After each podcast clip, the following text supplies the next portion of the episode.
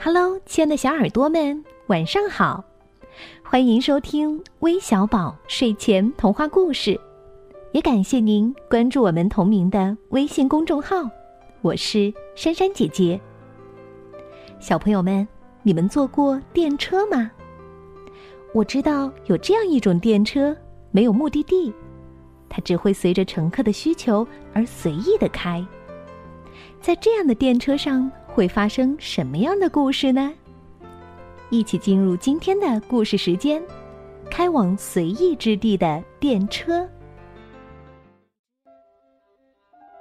浣熊圈圈今天的运气太好了，一出门就捡到一张电车票。可是这张电车票有什么用呢？森林里还从来没有过开来开去的电车呀。不过，浣熊圈圈还是小心的把电车票放进自己胸前的口袋里。嗯，说不定哪天就会有用呢。这天傍晚，天边的红霞还没散尽，几颗淘气的星星就早早的钻出云层，眨着眼睛看着森林。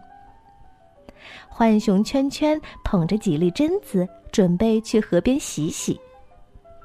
忽然，一辆电车缓缓开来。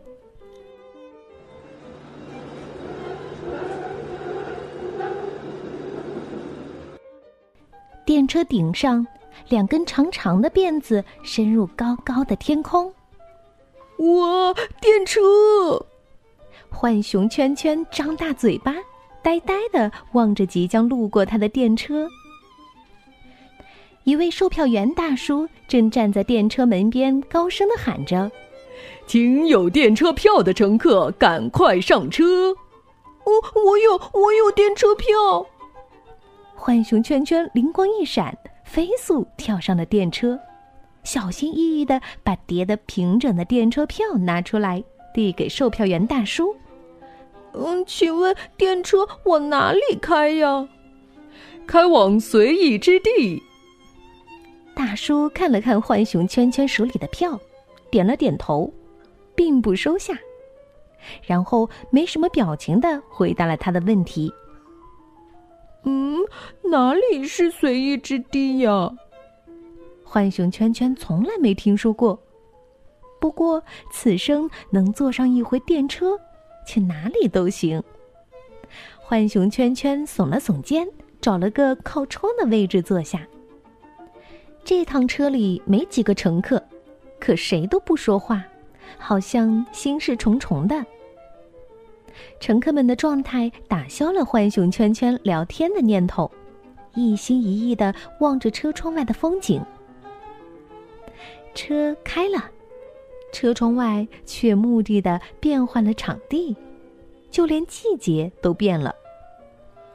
浣熊圈圈的心里落满了无数个问号。咦，我明明是从河边上的车，河呢？现在明明是夏天，怎么突然下起了雪？这里是哪里呀？没有谁解答任何问题。浣熊圈圈只好继续望着窗外，虽然有些莫名的奇怪，他却不想因为诧异错过任何一个奇妙的场景。电车继续匀速的前行，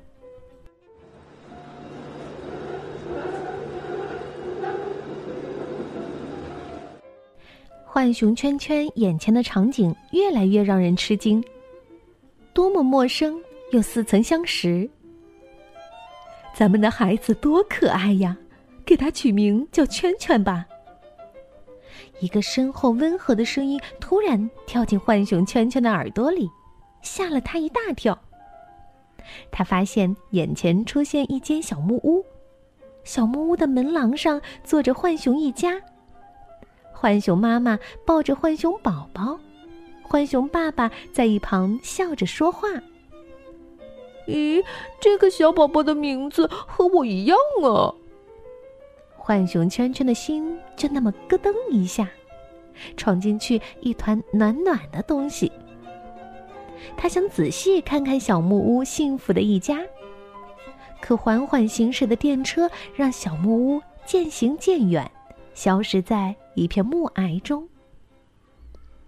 电车还在匀速前行。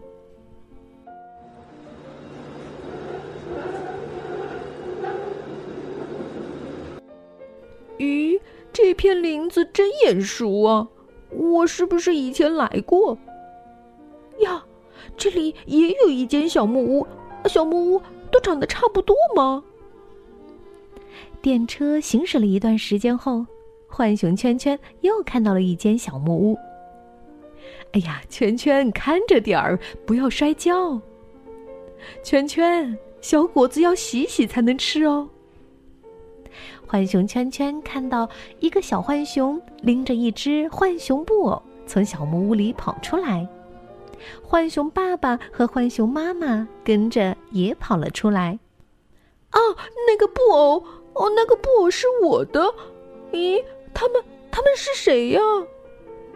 浣熊圈圈从座位上跳起来，走到电车门边，他要下车去看看。乘客还没到你的随意之地，不可以下车。售票员大叔那没有感情色彩的声音从车头飘过来。电车持续前进，丝毫没有要停车开门的意思。浣熊圈圈此刻的心情就像大风吹过森林，呼啸着。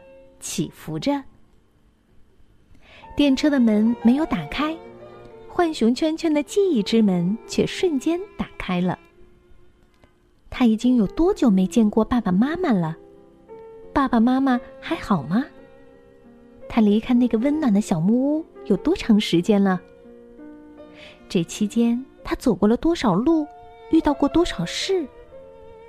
他一直到处迁移，却没有想过。回到曾经的家，他只在疲倦时的深夜里才想起爸爸妈妈。可是时间久了，他记忆中的爸爸妈妈样子也模糊不清了。就在最近，他想起爸爸妈妈的次数越来越多。他甚至在努力画着回家的地图。可那些记忆碎片怎么都不能连成一个整体。电车突然加速前行，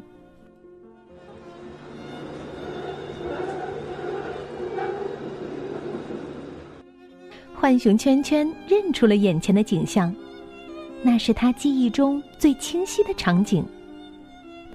一间旧木屋前，长大的浣熊圈圈背着背包准备远行。浣熊爸爸和浣熊妈妈依依不舍的叮嘱着即将离家的孩子。爸爸妈妈，我要走了，你们一定要保重。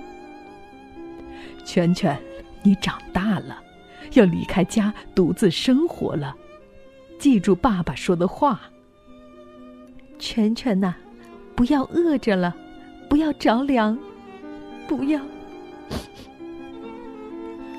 电车上的浣熊圈圈趴在窗口，目不转睛的望着车窗外的一切。他强忍着眼泪，不想让泪水模糊了双眼，看不清爸爸妈妈的模样。电车还在前行，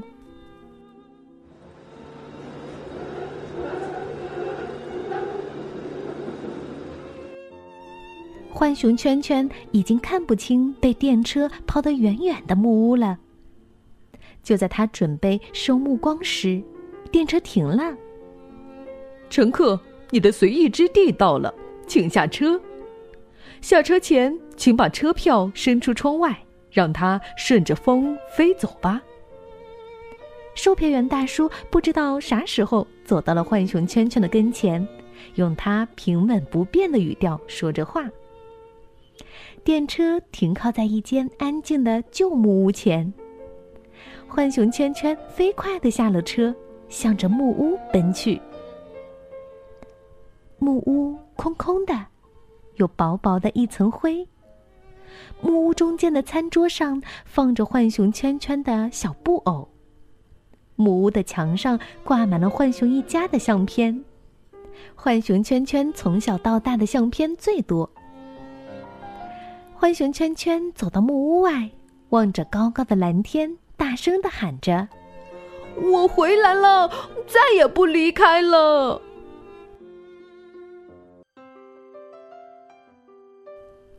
儿行千里母担忧，家永远都是我们温暖的港湾。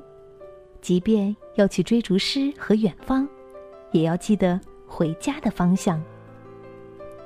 今天我们要将故事送给来自山东济宁的赵家阳、赵晨月，感谢你们的点播，我们明天再见吧，拜拜。